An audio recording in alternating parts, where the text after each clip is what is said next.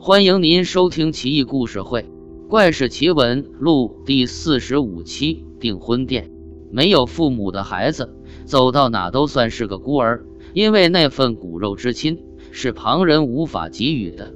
韦固是大唐千万子民当中普通的一员，如果没有接下来这个故事，也许他就像众多唐朝百姓一样，在尘世中被遗忘。幼时父母对于一个孩童来说，是莫大的打击。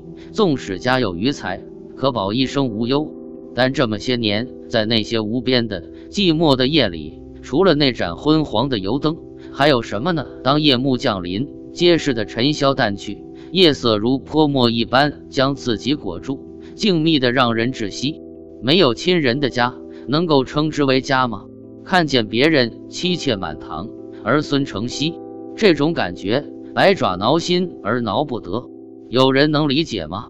既然如此，那就成家吧，找个门当户对的女子，结婚生子，让家充满生气，和他白头偕老。人生如此，何能再求其他？可是人就是这样，往往你有心栽花，花常不发。韦固多次求亲都没有结果，这对于已过弱冠之年的他来说，无疑是巨大的打击。想我杜陵为氏，也算世家大族，想要求份亲事，竟如此艰难。但失望之余，他并没有因此放弃。大唐贞观初年的一天，他准备去清河游玩，半途路过了宋城，天色已晚，正好看到一家装潢精美的酒家，心下便想进去打个尖。酒家里多的是读书人在吃饭聊天，读书人志趣相投，言语一多。便引为知己，在和他们聊天的时候，他也把自己多年的夙愿也说了出来。多年寻觅良偶未果，喟然不已。同桌一读书人豪侠仗义，当下就说：“这有何难？兄台若不嫌弃，在下愿为媒人，为兄台向前清河司马汉潘访家提亲。他的女儿尚未许配人家，与兄台门第正合。有如此之事。”韦固自然欣喜若狂，但又不露声色。二人商议，第二天清晨殿西龙兴寺门前与女方家会面。这注定又是一个不眠的夜晚，欢乐、兴奋，心中的希望正成倍膨胀。只恨天亮太迟，太还没亮，灰蒙蒙的，寺院似乎响起了钟声，似真似幻。韦固手忙脚乱起来，梳洗一阵，理了理发冠。便急忙奔向约定的地点，一出门便觉得冷，他也不想再回去拿衣裳，便一直往前走。他觉得时候尚早，就想先找个地方歇会儿。抬手四顾之际，突然看见了一个长相奇特的老头，眉骨高耸，白髯及胸，身倚一个布囊，坐在那台阶下，就看月色，正在翻阅手中的书籍。天逐渐亮了。他坐在旁边，百无聊赖，于是一过身子，想去看看老头究竟在看什么书，以至于自己靠得这么近都没有发觉。不看还好，一看便吓一跳。这位故平生自负，读书甚多，虽不能说饱读诗书，可对付一般的诗书，完全可以说如庖丁解牛。可今日面对上面的文字，他竟然像是面对一纸白纸。他皱皱眉，便说：“在下为故，自幼饱学，虽不能过目不忘，但自认识间文字，我都略为知晓。但今日观老伯之书，却一字不识，何其怪也！望明示。”老人抬头望了他一眼，说：“你不认识很正常，这不是人世间的书。哦，那这又是何处之书？”韦固听后大为吃惊，连忙问。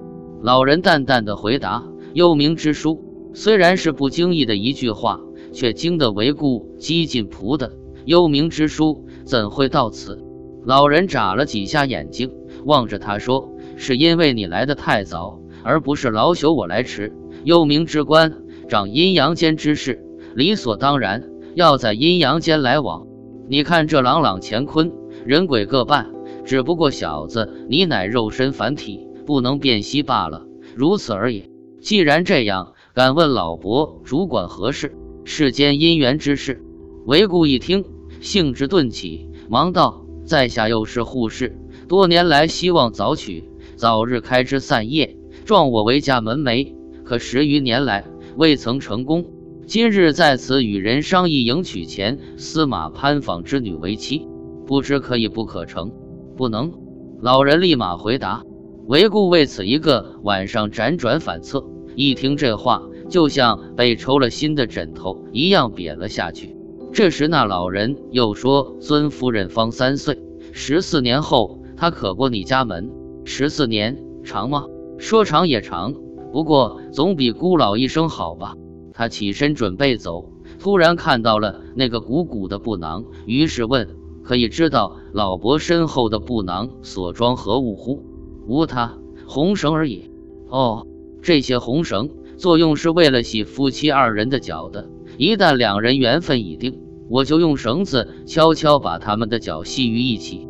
从此以后，无论富贫阻隔，那怕山高海远，亦或血海深仇，即便无处异乡，只要此绳经老朽一系，就算历尽恩波，也不能将两人拆散。老人咳嗽了一声，又说。小子，你的脚已经和那女子系在一起了。今世此生，她注定为你负。你再同别人一婚，只是大白天点灯白费了。说完，望了望维固的脚踝，看得维固一阵凉意，觉得双脚似乎不存在似的。其实也是，你想象，在这个世界的未知角落，有这么一个女子，她在为你等候，她在慢慢长大，像一颗莲子。慢慢的从泥地里发芽、开花、长大，散发馥香，等着自己去采摘，多么美妙呀！十四年，那又复如何？可以等。斗胆再叨扰老伯一句，敢问老伯，在下之妻身于何处？娘家所从何业？说来巧了，这女孩离这不远，也就是酒家北面卖菜的老玉家的女儿。什么？以后和自己走过无知的岁月的？相爱终老，一生为伴的，竟然是个这样的人。想我韦家世代勋贵，怎能同此下贱之人结亲？传了出去，岂不是让人笑掉大牙？岂有此理！韦固的腿顿时像灌了铅般沉重。不过，若是他长得有如西施之貌，也就罢了。假以时日，也能光艳照人，何不见其一面呢？我可以见他一面吗？随老朽来。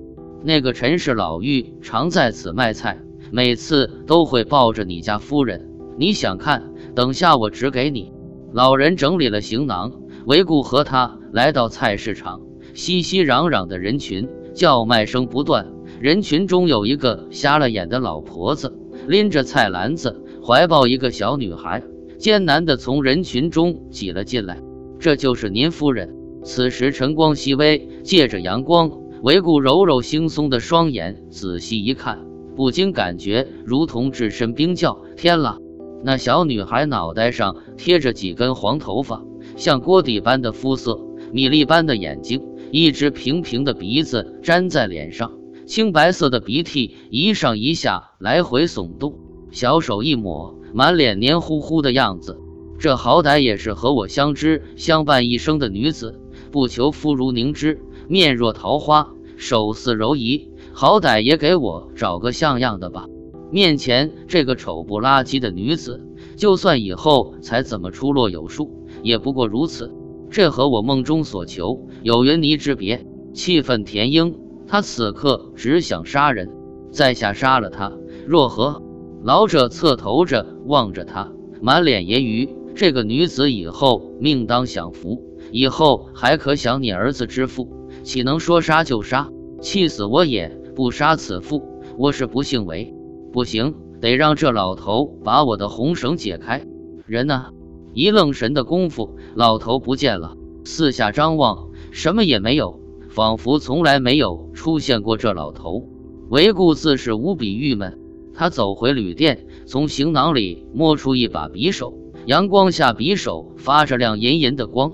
好吧，丑丫头。此匕首还未开刃，今日便让你尝尝它的厉害。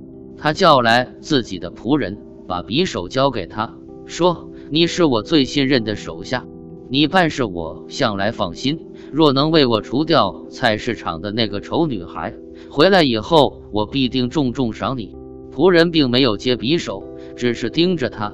他说：“不多说了，事成以后，我给你钱置办房产，为你寻一房媳妇，足以保你后半生无虞。”果然无力不成事，仆人立即接过匕首，领命而去。他出现了，老妪怀抱小女孩，仆人从人群中悠地跃出，走到眼前，猛地拿出匕首，大庭广众之下向女孩刺去。意料之中，惨叫声起，得手走人，人群骚动，正好逃跑。韦固在客栈来回踱步，只见仆人连忙跑进来，差点在门上摔倒。韦固连忙把他让进屋内，说：“如何？”仆本想刺他心脏，不料没有刺着，刺中了眉心。韦固听了，紧锁眉头。仆人见状，连忙说：“三岁的小娃，骨质疏嫩。”必死无疑，这还差不多。好，去找账房领赏，回去给你讨房媳妇。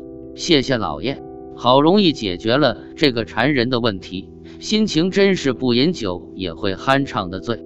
游山玩水，访友探幽，自不用多说。但此后经年多方寻访，每一次提亲，仿佛都是为了见证老人所言的奇迹，每一次都是失望而归。日子就这么从指尖，从酒杯，从书页间缓缓流淌。十四年已过，韦固早已过而立之年，依然孤苦一人。叶听轩前寂寞如水，日观街头车水马龙。这一年，因为先父的阴职，他谋得相州刺史王泰手下参军一职。因为腹有诗书，处理军务井井有条，王泰亲眼相加。于是任命他为司护院，职责是负责审讯囚犯。他气宇轩昂，举止非凡，从未出错，给刺史长了不少脸。王刺史于是做主，嫁女儿给他，娶就娶吧，反正我也不抱希望。六道程序走过，一切正常，又有点不一样。这次怎么出奇的顺利？十四年前的那话还言犹在耳，今日难道要被打破了吗？奇哉！新娘十六七岁，面如芙蓉，典雅之气似乎天生，声音有如黄莺婉转，又如林间闻笛，优雅别致，煞是喜人。只是她眉间为何贴有花钿呢？花钿制作精致，仿佛量身而制，将一片雪肤更衬得妖娆。看来这小妮子很会装扮呀。不过她任何时候都不摘下，睡觉、沐浴、梳妆。都不曾摘，不对，此中足有蹊跷。可是韦固也看不出来。就这么平静了一年，韦固终于忍不住了。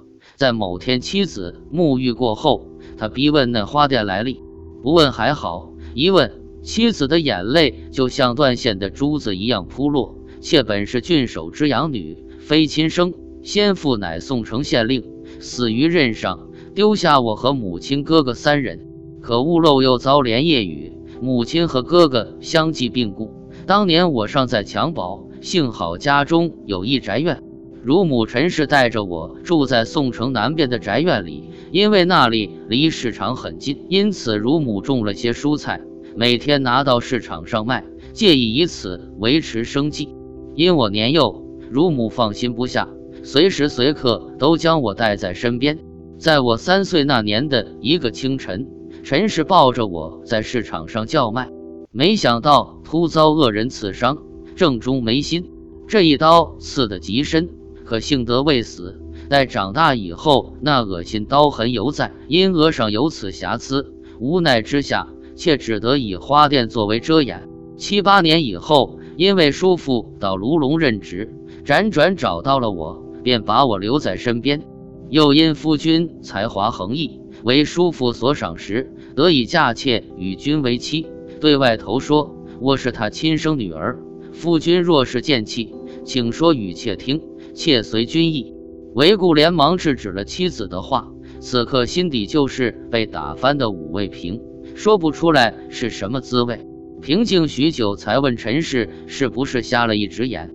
他的妻子听了以后，手中的绣帕掉落在地，慌忙说。夫君所说不假，何由知之？要杀你的人是我。”他说道。他把事猜的前因后果都和妻子说了，两人唏嘘不已。从此，韦固更加珍惜来之不易的素媛。不多久，韦夫人诞下一子，长大后官拜雁门太守，母因子贵。他被朝廷封为太原郡太夫人。果然被老人说中。其实，与其说是素媛，不如说是孽债。倘若红绳不断，此生陷入不生不死、永不磨灭的牵绊。就算曾有杀身之仇，那又如何？一个弱女子，只好认命，只能相守。后来这件事经好事者传颂，宋城县官听说后，便将韦固当年遇见月下老人的酒馆题名为订婚殿，这就是有名的月下老人的故事。这些红绳作用是为了系夫妻二人的脚的，一旦两人缘分已定。